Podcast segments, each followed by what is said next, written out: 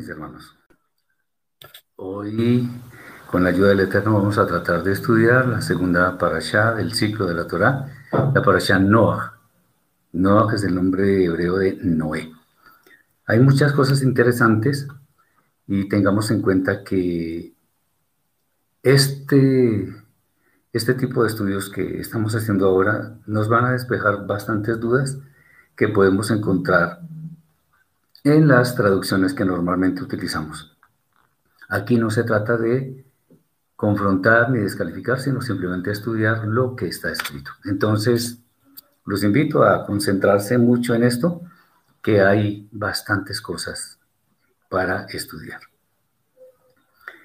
Bien, la primera pregunta que nosotros podemos hacer respecto de este estudio es, porque al fin y al cabo en la Parasha Noah el, el tema más eminente es el del diluvio, el Maúl.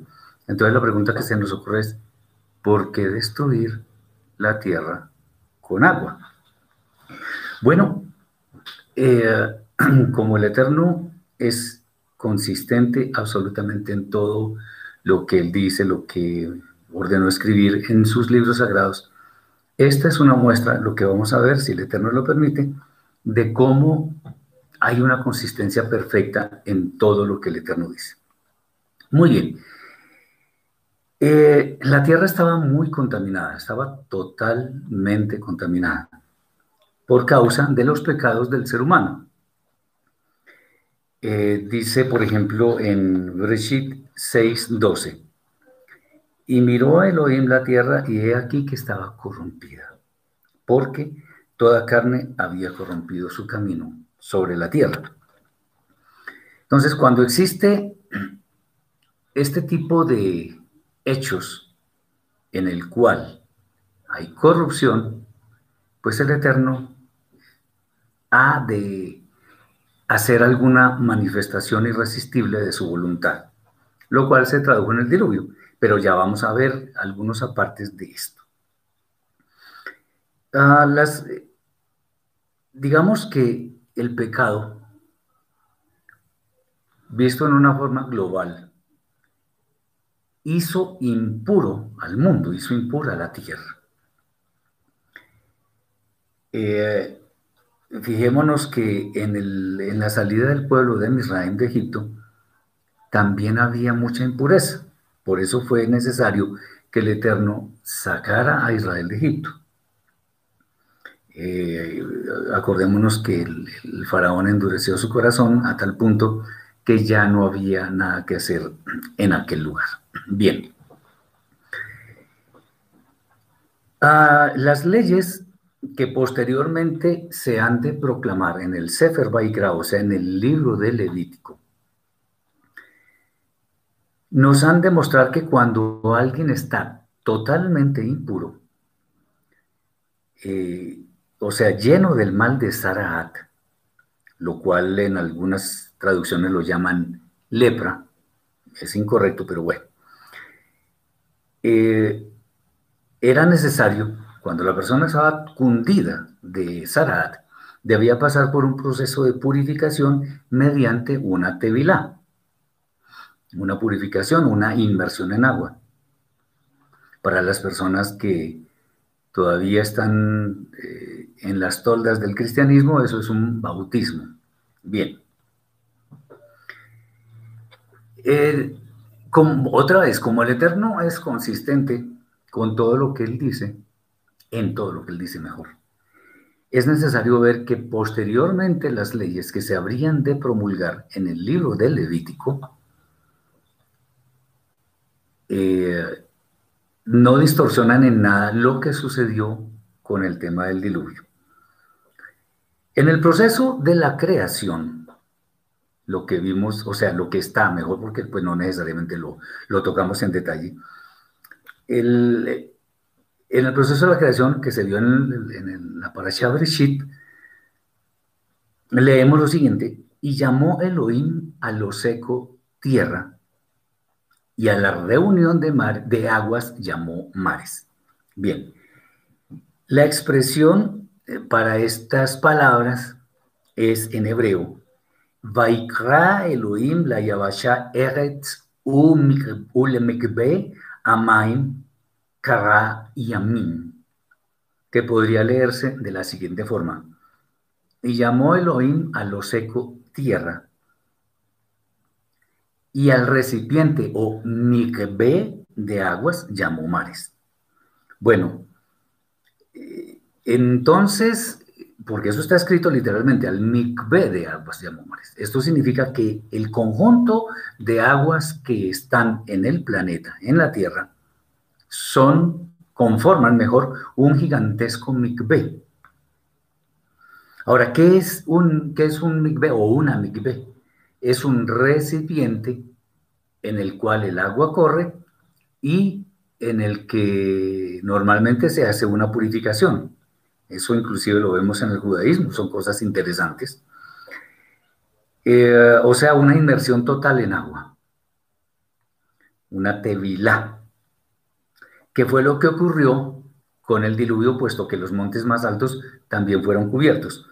Vamos a leer, por ejemplo, lo que está en el libro de Baikra de Levítico, que nos dice en el capítulo 13, versículos 9 al 13. Vaikran 13, 9 al 13. Dice así. Es bueno que entendamos esto porque estamos estudiando Torah. Dice, cuando hubiere llaga de Saraat en el hombre, será traído al, al Cohen, al sacerdote. Y éste lo mirará y si apareciere tumor blanco en la piel, el cual haya mudado el color del pelo y se descubre a sí mismo la carne viva, es Saraat crónica en la piel del cuerpo y le declarará inmundo el Cohen, el sacerdote, y no le encerrará porque es inmundo. Más, atención, más si le brotare el Saraat cundiendo por la piel, de modo que cubriere toda la piel del llagado, de la persona que tiene el mal, desde la cabeza hasta sus pies, hasta donde pueda ver el Cohen, el sacerdote, entonces éste le reconocerá. Y si, y si el Zaraat hubiese cubierto todo su cuerpo, declarará limpio al llagado. Toda ella se ha vuelto blanca y él es limpio.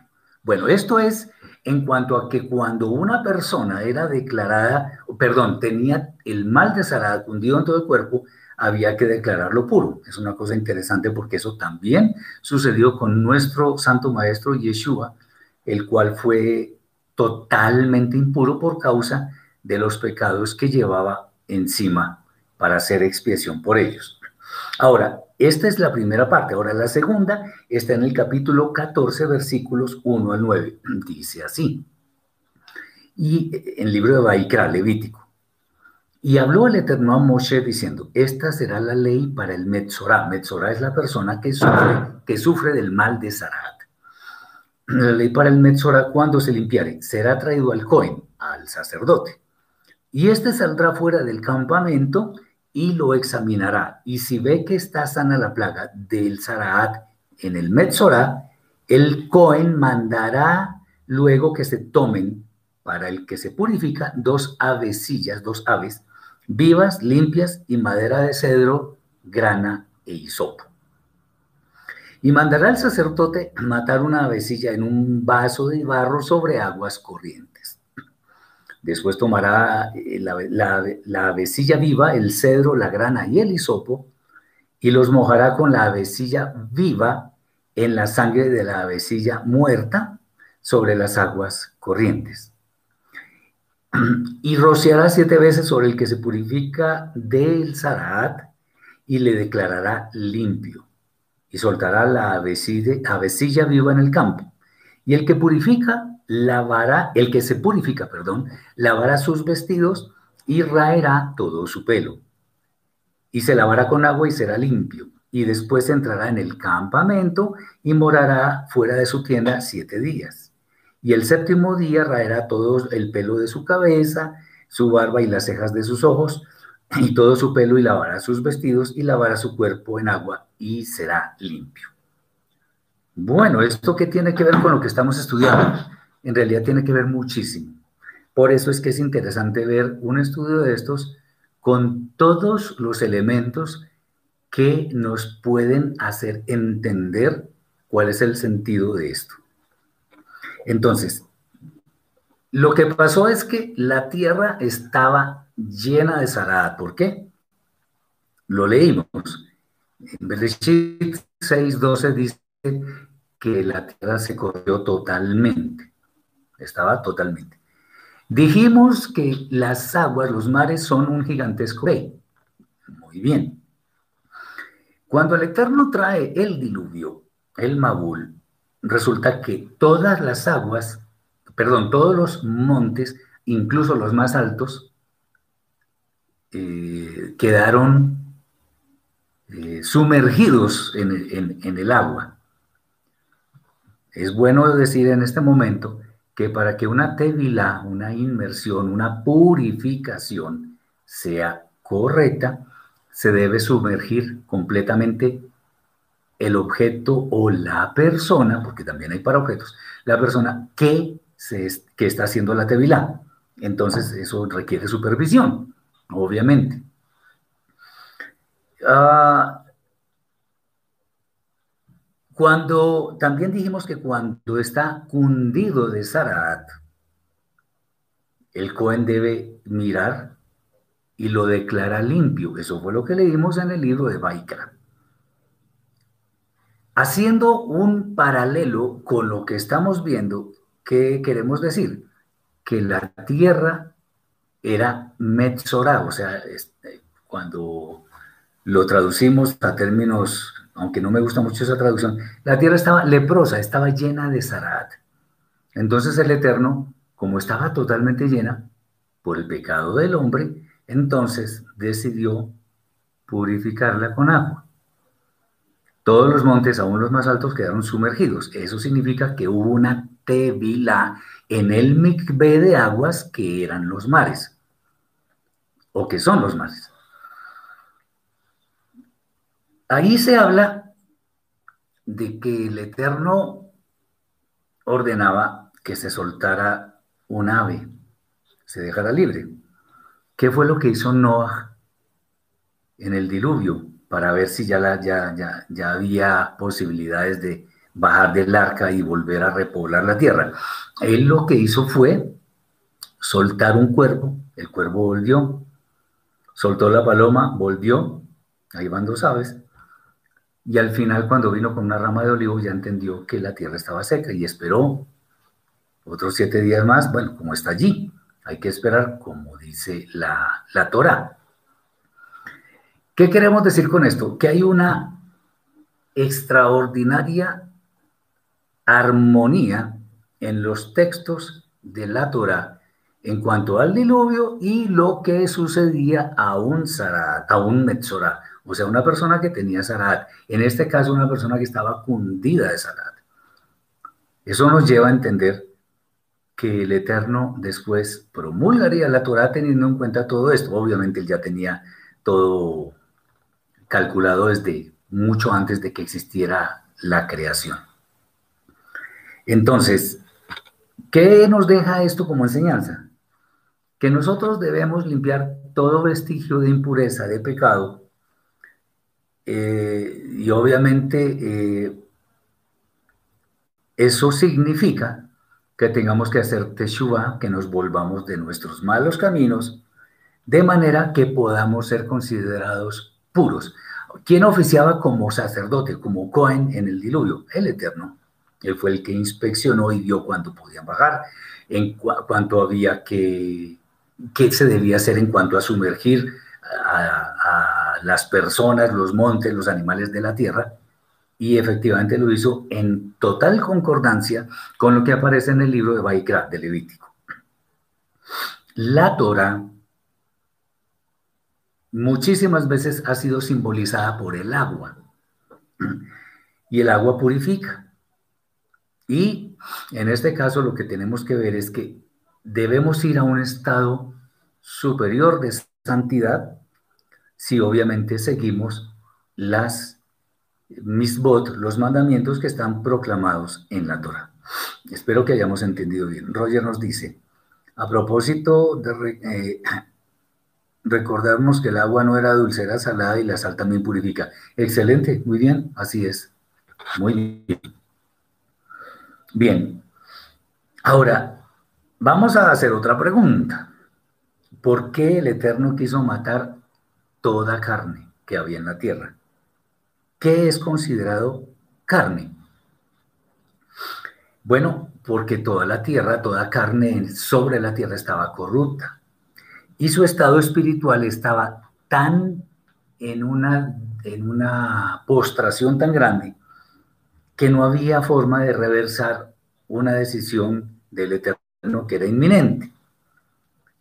Y esto llevó al Eterno a hacer juicio sobre la tierra. Eh, sin embargo, como el Eterno nunca se equivoca, salvo a Noah del juicio.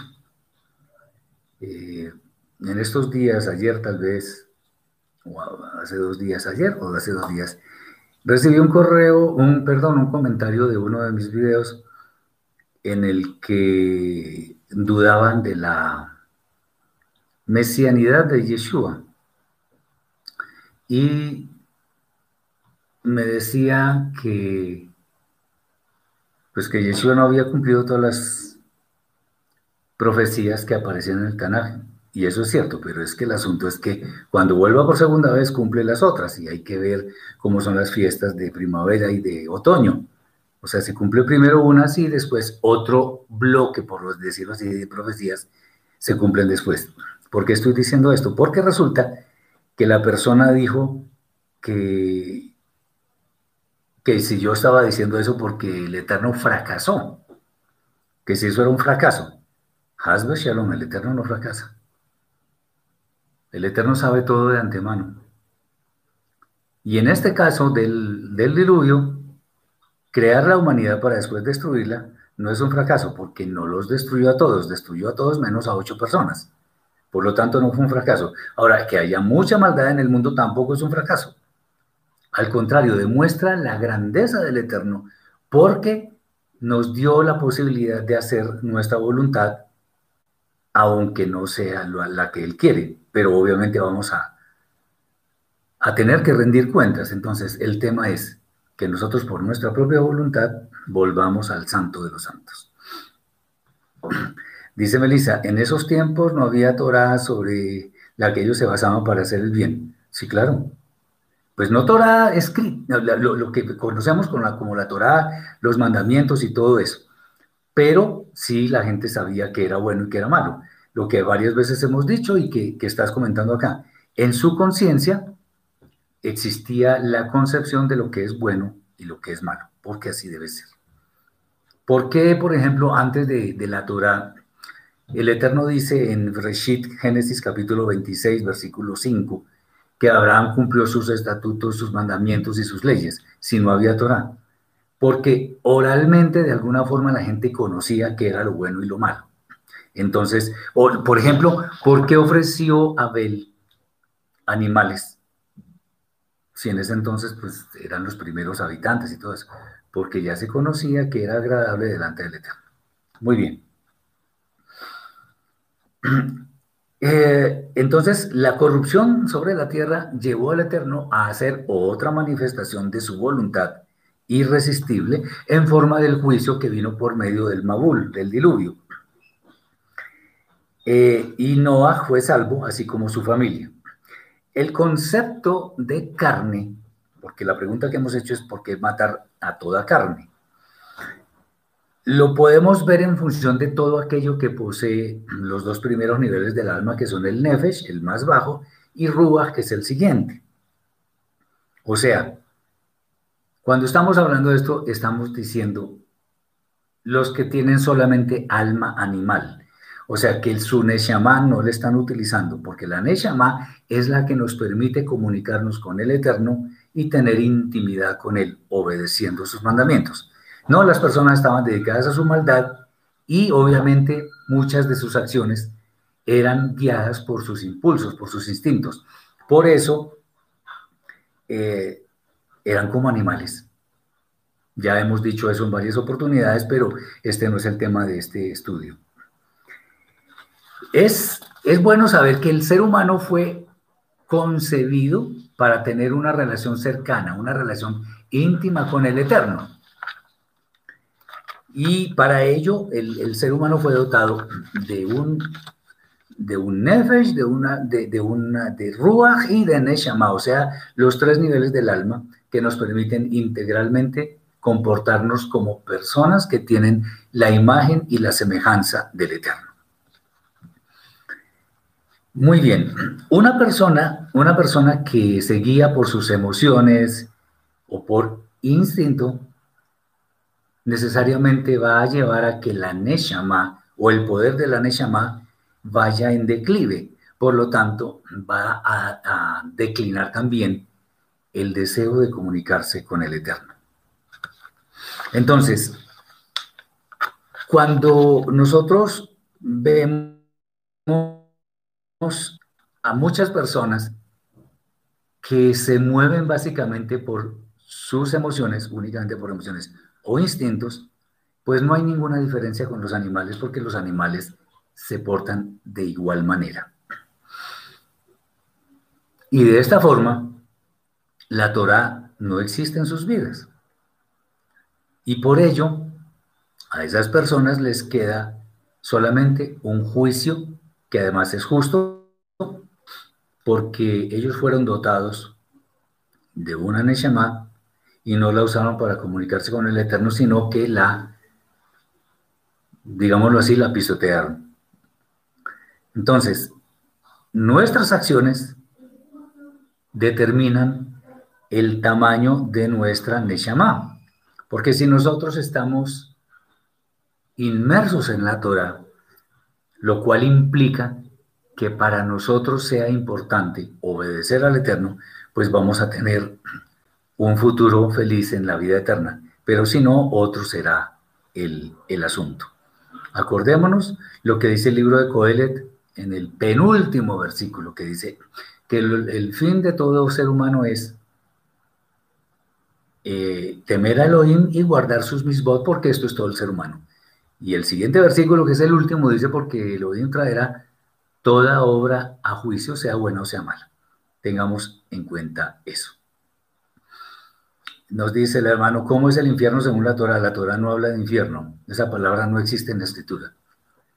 Lo que se, lo que se, puede, eh, se puede visualizar es una serie de figuras que nos muestran que el infierno no es nada agradable.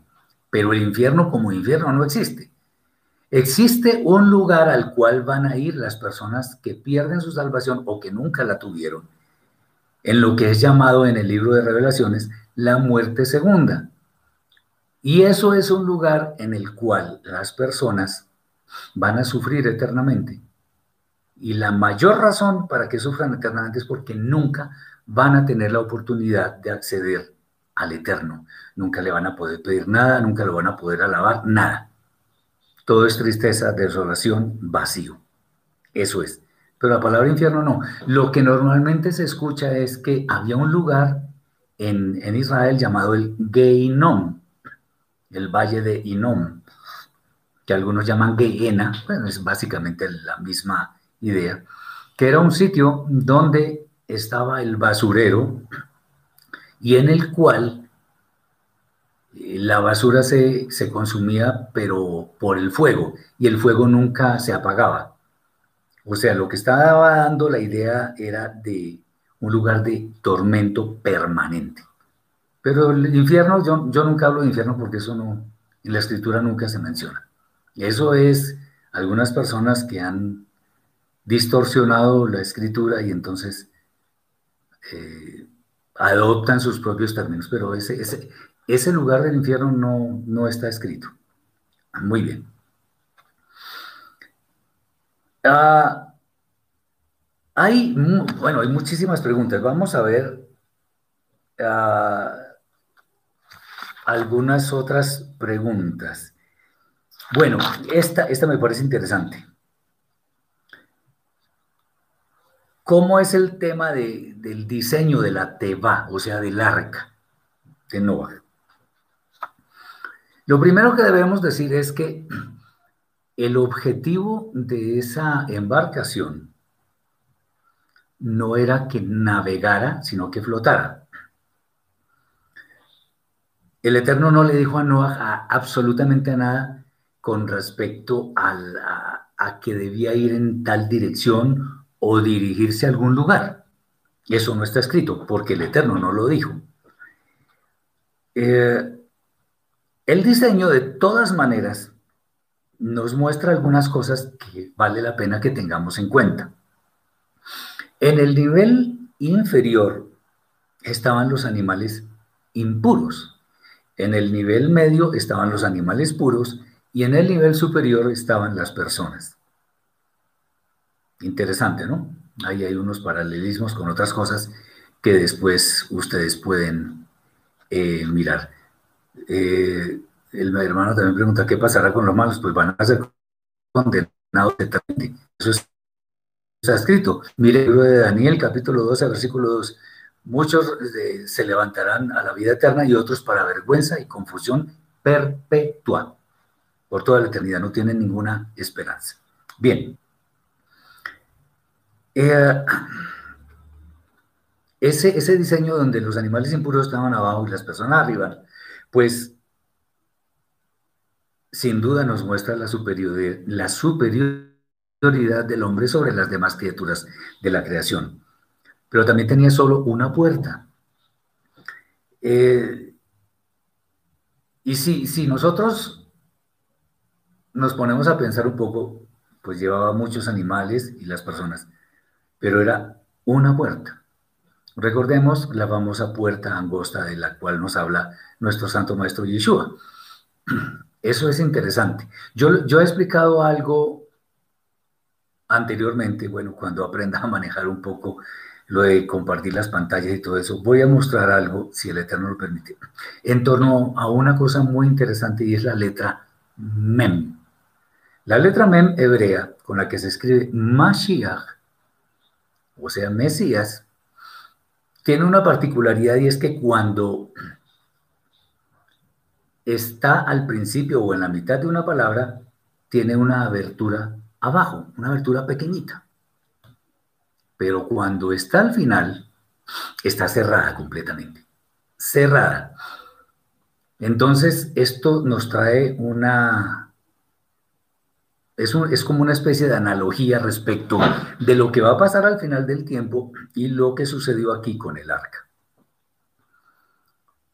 Yeshua se refería a la puerta angosta, o sea, como Yeshua es el Mashiach, Mashiach se escribe con Mem. Entonces, mientras no termine esta edad presente, mientras nosotros tengamos un hálito de vida en este momento, mientras el Eterno nos preste la vida, nosotros tenemos la oportunidad de entrar por esa pequeñita puerta, que es el orificio que hay abajo del, de la letra Mem. ¿Y por qué abajo? Pues es sencillo también verlo de otra forma, porque todos procedemos de abajo, de la oscuridad, del abismo. Cuando nos arrepentimos nos vamos a hacer al amparo de las enseñanzas del Mashiach y lo seguimos. Lo importante es que mientras tengamos vida lo podemos hacer, pero también mientras tengamos vida podemos salir de ahí, otra vez a la oscuridad. Muy interesante, o sea, mientras estuvo, o sea, mientras sucedió el proceso de construcción del arca, las personas podrían haber hecho algo muy importante y es arrepentirse de los males delante del Eterno y no burlarse de Noah, porque estaba construyendo un arca y ellos parece que ni siquiera conocían que era un aguacero, en fin. Pero la letra Mem al final está cerrada. O sea que, como el arca, ¿qué significa? Cuando el Eterno cerró la puerta del arca, porque no fue Noah, sino el Eterno, nadie podía salir, pero nadie podía entrar. Lo mismo que sucede con la letra Mem. Y eso nos da una idea de que cuando al final, cuando venga el Mashiach, no nos hayamos arrepentido, pues no vamos a poder acogerlo en nuestra vida y los que están adentro están al amparo de sus enseñanzas. Entonces, ¿qué fue lo que pasó ahí? Hay una, digamos, una analogía, un paralelismo que nos muestra que cuando el Eterno decide que ya no, no hay ninguna oportunidad adicional, no hay absolutamente nada que podamos hacer nosotros para que Él nos la dé. Muy bien. Eh, es bueno saber que Noah, mientras estaba construyendo el arca, es bueno saber si él solamente se dedicó a eso o también volvió su mirada hacia las personas que lo estaban viendo, hacia las personas que le rodeaban. La Torah misma no nos dice absolutamente nada sobre lo que sucedía mientras Noah construía el arca. Sin embargo, en la Brida Hadashah nos dice que Noah era un pregonero de justicia. ¿Eso qué significa? Que él no solamente estaba construyendo el arca, sino que también estaba pregonando, estaba hablando con alta voz para que las personas se volvieran de sus malos caminos. Y esto obviamente incluyó que él estaba escuchando al Eterno y que el Eterno le había dicho que iba a destruir todo. Lo que sucedió en tiempos de Noah para nosotros debe ser un claro ejemplo de lo que debemos hacer día a día. Muy bien. Patricia nos dice que se hace referencia a los niveles del alma. Sí, ya lo, ya lo comentamos. Eso, eso tiene que ver con eso. El, caso de, de la predicación de Noah se parece un poco a lo que hizo Nehemías, o sea, Nehemías. ¿Por qué? Cuando él construía los muros, cuando volvió de ese exilio, construía los muros, también rogaba al Eterno. Y obviamente tenía listas todas las armas para defenderse porque había muchos detractores alrededor. Eh, en este caso de Noah, la cosa es bastante parecida. Esto nos enseña grandes cosas. Eh, nosotros debemos centrarnos en la obediencia al Eterno. El asunto es que, como lo hemos dicho anteriormente, la verdad es la verdad independientemente de que la crea una, una persona o nadie.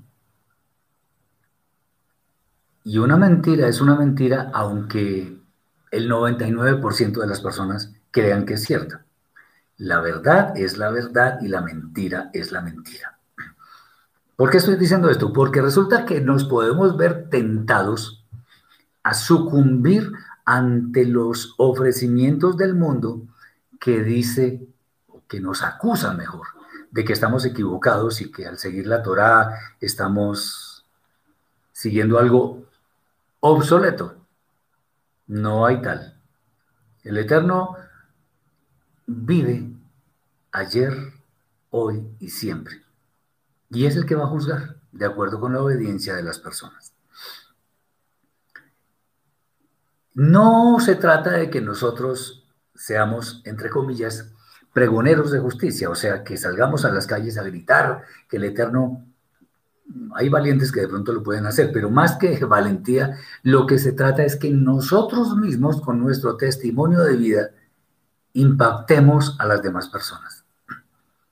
Nosotros no debemos negociar la Torah. O lo que es lo mismo, no debemos poner al Eterno en un lugar que no le corresponde. Él debe ser el centro de nuestra vida. La Torah que Él estableció debe ser nuestra norma de conducta para todos los días, estemos solos o acompañados. Porque hay personas, incluso sabios, que dicen que una persona es la que es realmente cuando está a solas con el Eterno. Pues muy triste, porque una persona debería ser siempre la misma en forma transparente. Nosotros deberíamos poder ser examinados como si viviéramos en una casa transparente. Que nuestros pensamientos sean, puedan ser eh, juzgados sabiendo que no tienen absolutamente nada de malo, de pecaminoso. Tengamos eso en cuenta. Muy bien. Seguimos con las preguntas.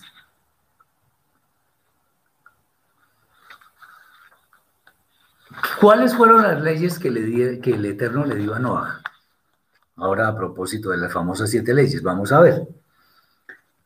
Cuando ellos, cuando Noah bajó con su familia del arca, bajó con su esposa, sus hijos y las esposas de sus hijos, ocho personas, eh, recibieron las siguientes, los siguientes mandamientos. Dice así, en Bereshit, eh, eh, Génesis capítulo 9, versículos 1 y 7.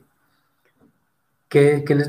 Procrear, procrear, y multiplicarse. O sea, esta es la confirmación de la primera mitzvah que el Eterno le dio al ser humano a nuestros primeros padres que estaban en el jardín de Edén, Adán y Jabá.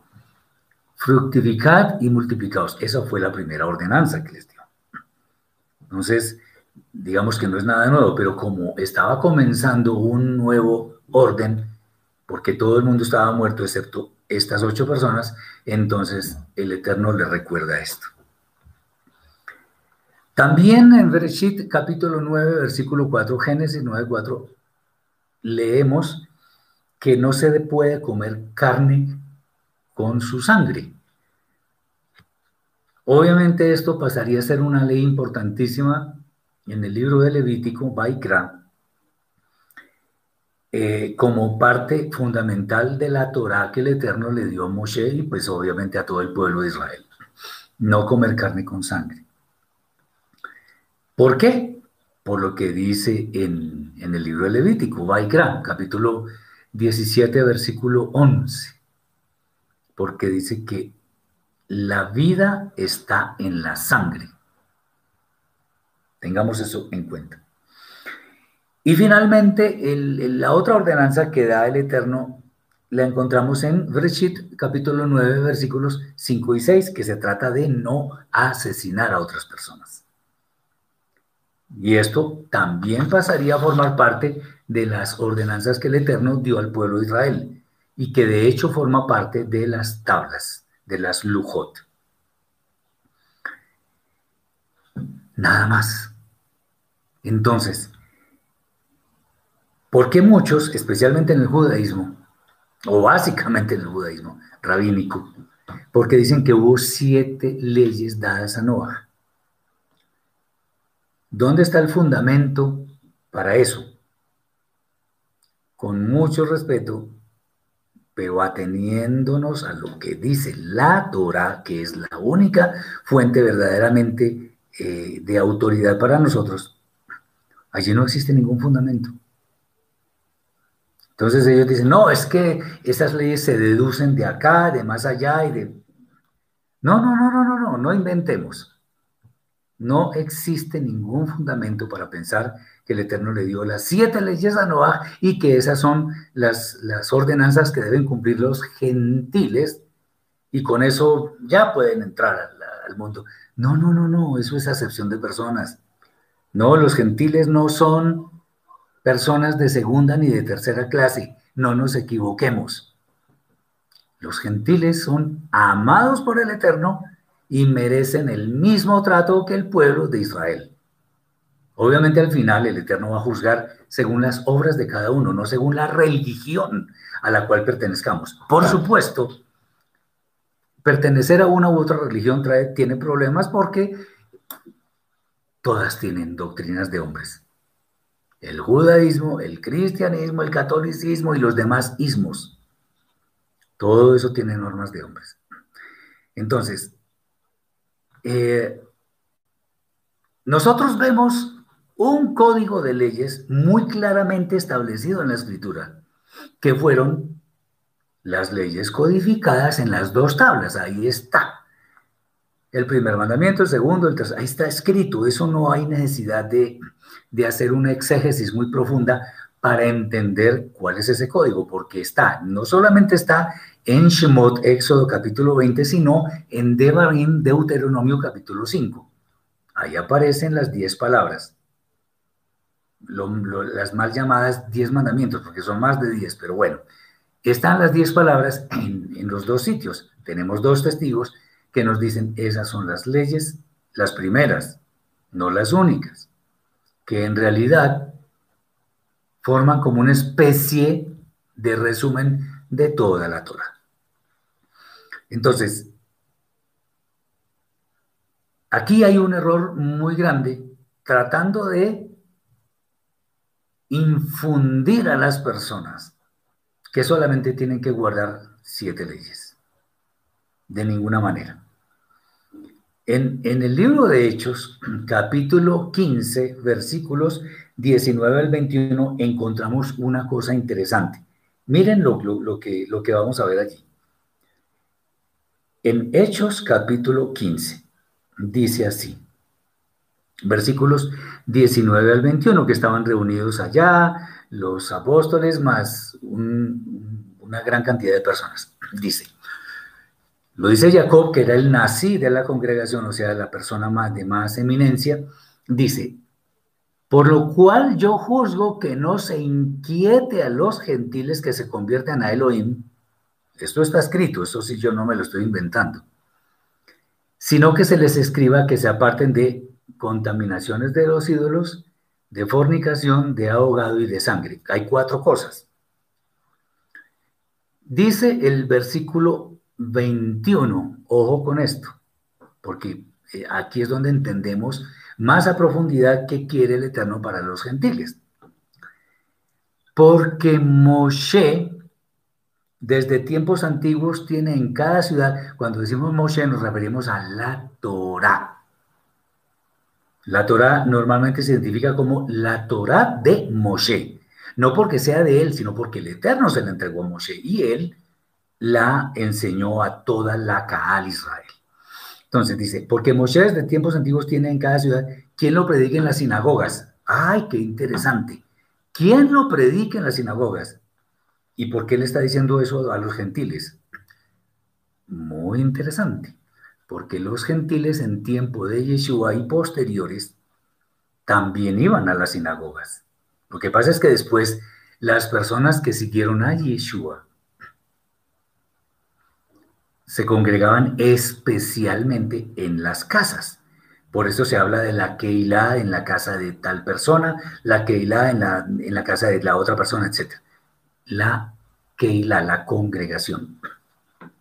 Bien, dice así, eh, porque Moshe desde tiempos antiguos, o sea, la Torah de Moshe desde tiempos antiguos, tiene en cada ciudad quien lo predique en las sinagogas, donde es leído cada Shabbat. Esta es otra muestra de que el Shabbat es para los gentiles también. Entonces, los gentiles iban a la sinagoga, aprendían Torah. ¿Y qué significa? ¿Por qué dice ahí? Sino que se les escriba que se aparten de una, dos, tres, cuatro cosas. Porque Moshe desde tiempos antiguos, ¿qué significa eso? Porque ellos, al congregarse en las sinagogas, van a aprender más Torah y en consecuencia van a guardar más cosas. Yo preguntaría, por ejemplo, lo que está escrito en las dos tablas. Amar al Eterno, no tomar su nombre en vano, no asesinar, honrar al Padre y a la Madre, no codiciar, etcétera, etcétera. Todo eso es para todo el mundo. Bueno, ¿y qué hay del Shabbat? También. El Shabbat fue creado antes de que apareciera Israel. Y en el libro de Isaías, capítulo 66, el último libro, el último capítulo, perdón, en el penúltimo versículo, versículo 23, dice, toda carne, col bazar, lo que aparece aquí en el diluvio, que murió toda carne, murió col bazar. Vendrá a adorar al Eterno en Shabbat, en luna nueva, etc. es para todo el mundo. Tengamos esto muy en cuenta. O sea, los gentiles no tienen un código llamado las siete leyes. Eso es un invento. Eso no está escrito en la Torah. Esas siete leyes evidentemente pertenecen a la Torah, pero no son un código que está destinado a que los gentiles lo cumplan. No de ninguna manera. Eso no está escrito. En cambio, sí están escritas las dos tablas. Y están, como ya lo dije anteriormente, en Shemot capítulo 20 y Devarim capítulo 5. Allí están los dos testigos de que hay diez palabras que hay que cumplir. Porque Moshe, desde, desde épocas antiguas, en la sinagoga será predicado en cada Shabbat. O sea, los gentiles iban a la sinagoga en Shabbat y aprendían Torah y de esa manera empezaban a cumplir más y más. Espero que esté claro. Bien. Vamos un poco más adelante. Recordemos que cuando el Eterno hizo el pacto con Noah, el arco en las nubes y todo aquello, bajaron y empezaron otra vez a vivir la vida en la tierra. A, Noah se le ocurrió plantar un viñedo y se emborrachó. Entonces nosotros preguntamos, ¿fue a propósito? ¿Es pecado emborracharse? Bueno, muy bien. No nos corresponde a nosotros juzgar si la, la acción de Noah fue a propósito. No podemos decir, ah, sí, se emborrachó y tal. No, no, no, no, no, no tenemos ningún derecho de juzgar. Y menos añadirle o quitarle a la Torah. Está escrito que plantó un viñedo y, se embriagó. Eso sí, cuando una persona se embriaga, se emborracha, sin lugar a dudas podemos asegurar que es una persona que no mide sus actos. Por allá en el, en el capítulo 30, creo que es del libro de los Proverbios, dice, a ver si lo encuentro, dice así, no mires el vino cuando rojea, o sea, cuando la persona... A ver, a ver. Proverbios capítulo 30. A ver.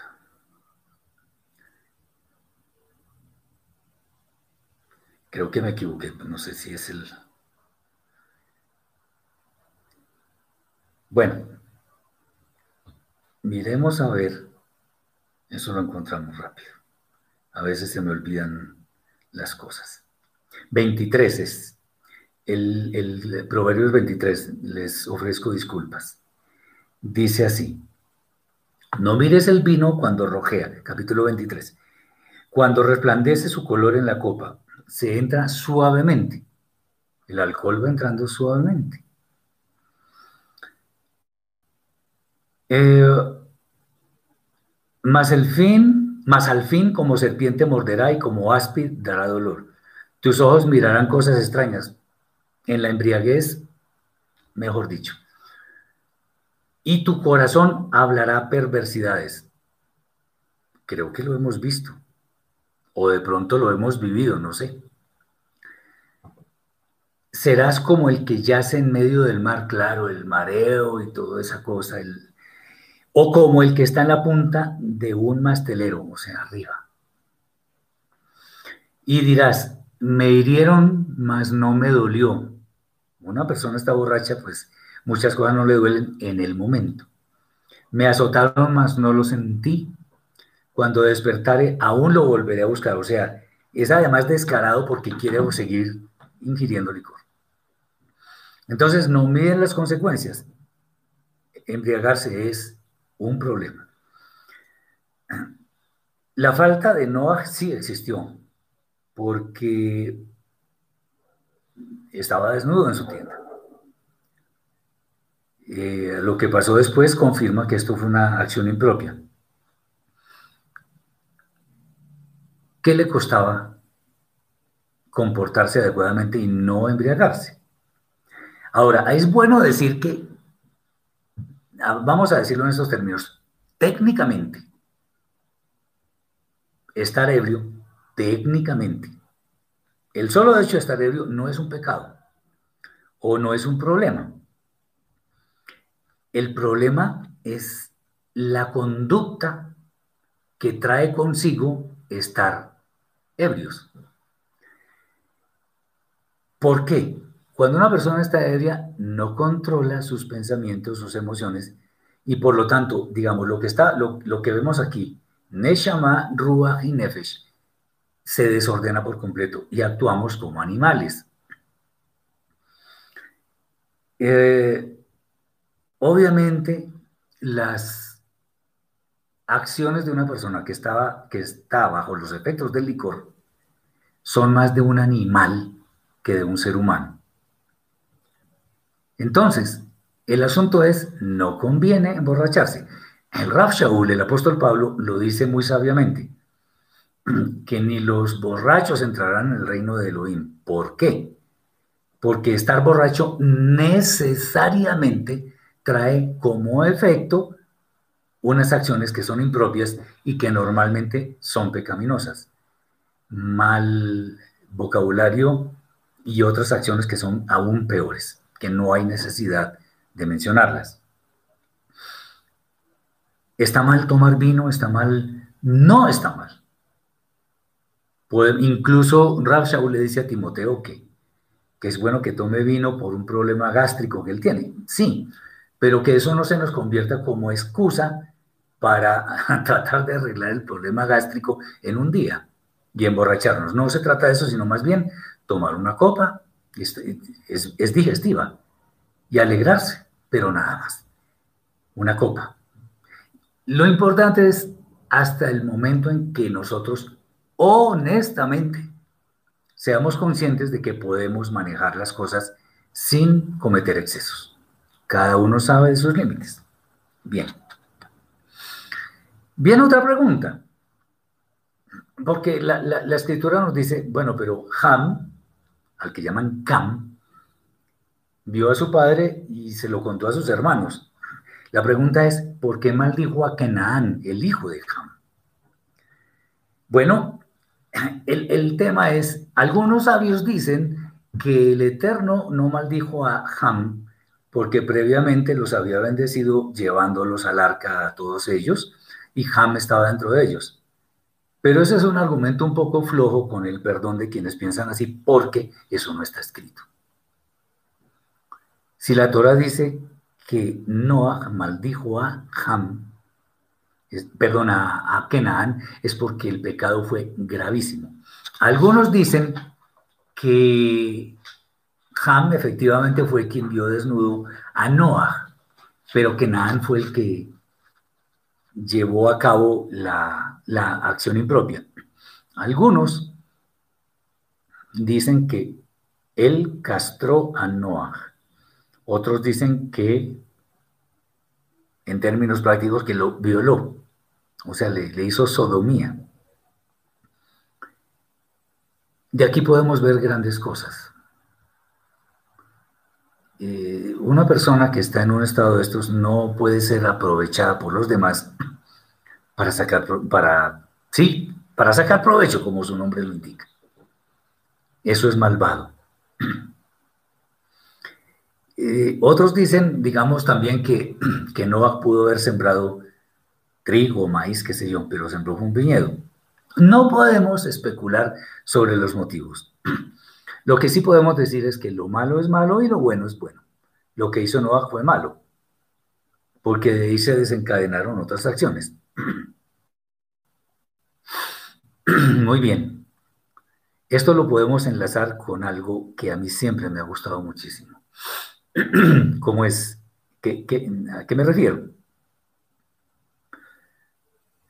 Noah profirió unas palabras en las que dijo, bendito, sea Shem o el Elohim de Shem, y, y Efet habite en las tiendas de Shem,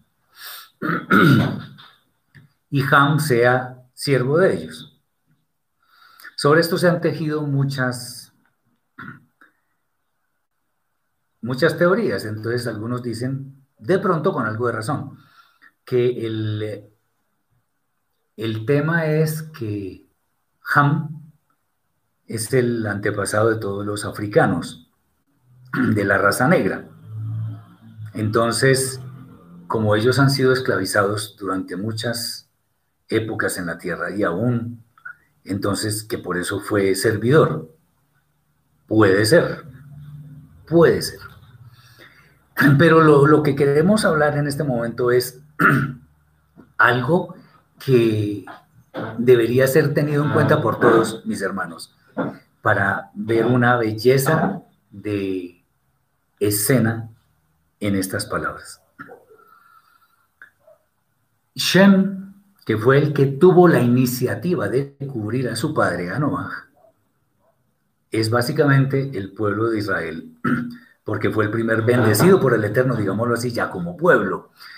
De ahí que Shem, que en muchas traducciones llaman Sem, de ahí viene el término semita.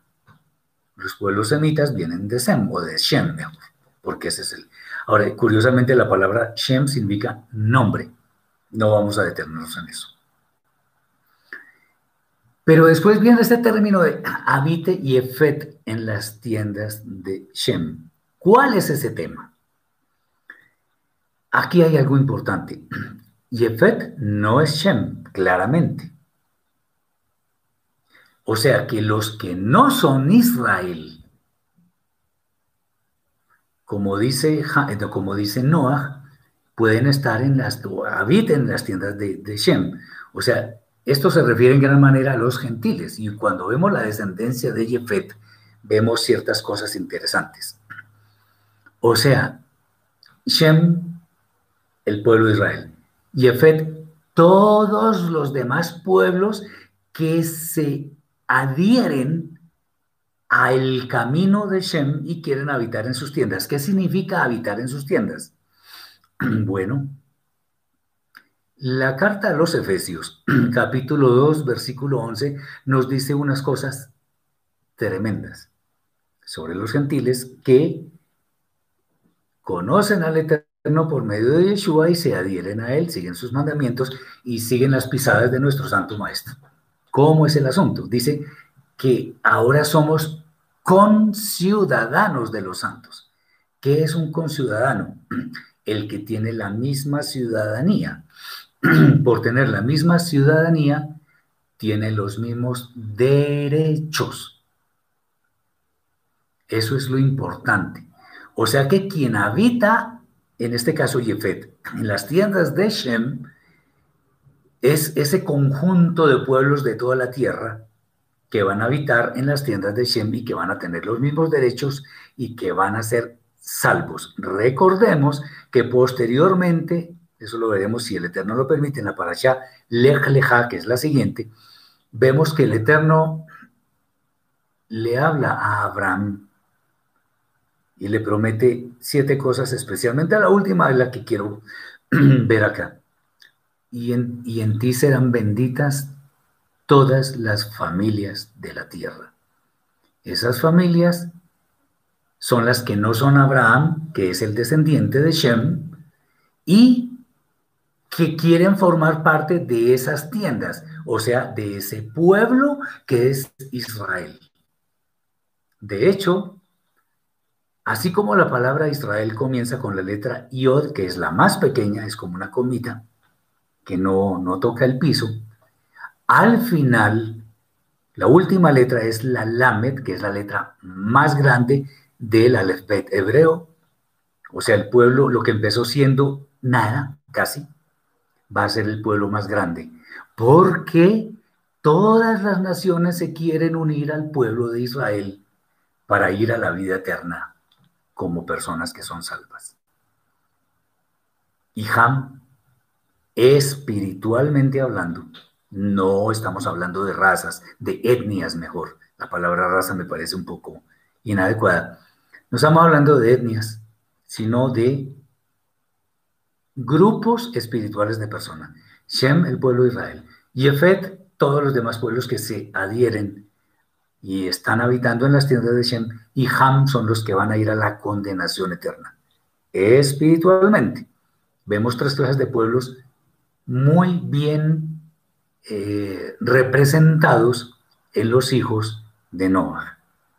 Y eso, es, eso se va a cumplir. Los gentiles que han creído en Yeshua y por lo tanto en el Eterno. Están en las tiendas de Shem. Estamos en las tiendas de Shem. Esto es muy emocionante, esto es una maravilla porque tenemos acceso al, al, al eterno, tenemos acceso a los mismos derechos. Somos conciudadanos de los santos. Los santos que son, cuando dice por allá, y vosotros sois pueblo escogido, nación santa. ¿Quién es el pueblo escogido? Israel.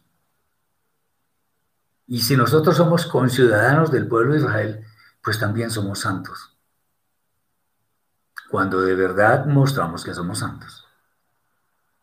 Bien.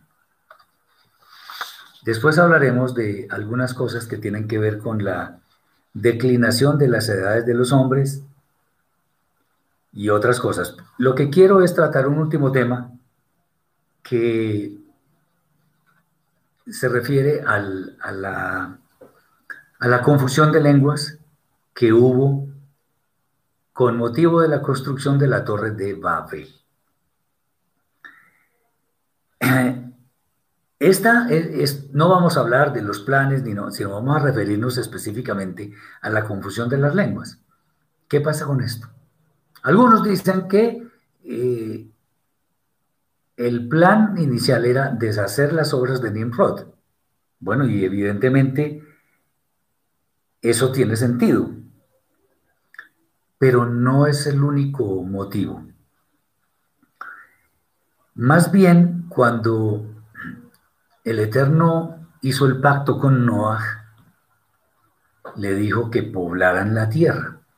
Resulta que en ese momento los hombres estaban concentrados en un solo lugar y querían, como decía por ahí, la, como dice la Torah, querían hacerse un nombre, querían tener fama, querían muchas cosas.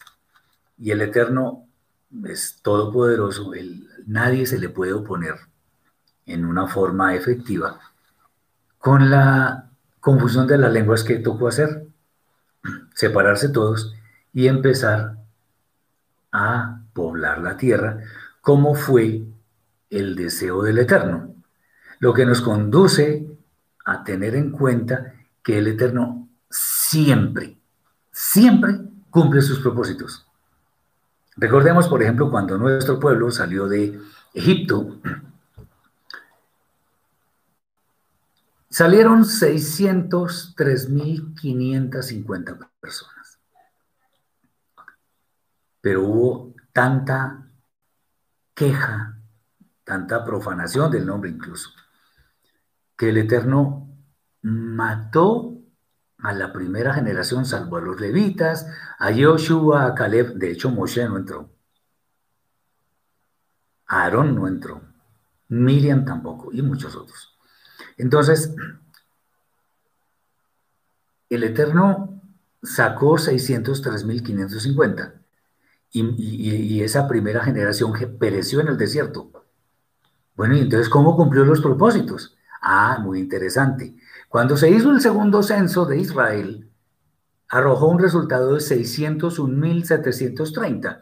O sea, palabras más, palabras menos, salieron 600.000, entraron los 600.000. Y era el pueblo de Israel.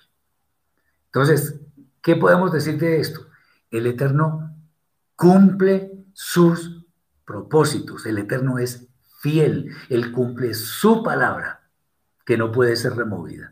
En, a ver si, si me acuerdo dónde es que está. Creo que es en el profeta Isaías. Si no lo encuentro, me, perdonan. Pero quiero, quiero ir terminando con esto, que es, es bellísimo. Creo que está en el capítulo 55 Sí, 55.11. Dice algo contundente. Es más, vamos a leerlo desde el versículo 10. Porque como desciende de los cielos la lluvia y la nieve, y no vuelve allá, sino que riega la tierra y la hace germinar y producir, y da semilla al que siembra y pan al que come, atención, así será mi palabra que sale de mi boca. No volverá a mí vacía, sino que hará lo que yo quiero, el Eterno, y será prosperada en aquello para que la envíe. Mejor dicho, tiene más reversa un avión volando, como decimos popularmente. No hay nada que decir. Si el Eterno dijo, eso es y nada más. Olvidémonos de lo demás. El Eterno cumple sus propósitos. El Eterno es santo, es fiel, es perfecto. Nosotros debemos rendirnos ante Él, reconociendo que su poder es ilimitado y que puede hacer lo que quiera en la forma correcta. Espero que este estudio haya sido de gran bendición para todos mis hermanos. Hagamos el bien. Entendamos que el Eterno no se queda con nada. Aprendamos a, discernir lo que dice la Torah y, y, lo que dicen los hombres. Los hombres podemos decir muchas cosas equivocadas. La Torah no se equivoca. Entonces, tengamos en cuenta que el Eterno cumple sus propósitos y bien haríamos en estar, como dice el Salmo, bajo las alas del Todopoderoso, porque Él es bueno, tiene misericordia de nosotros. Que el Eterno les bendiga, que tengan un día de Shabbat muy bendecido y espero que nos veamos mañana a la una de la tarde hora de Colombia para terminar la primera carta a los Corintios que tiene asuntos muy interesantes especialmente por allá en el capítulo 15. Muchas bendiciones para todos. Les deseo un lindo Shabbat. Shabbat Shalom.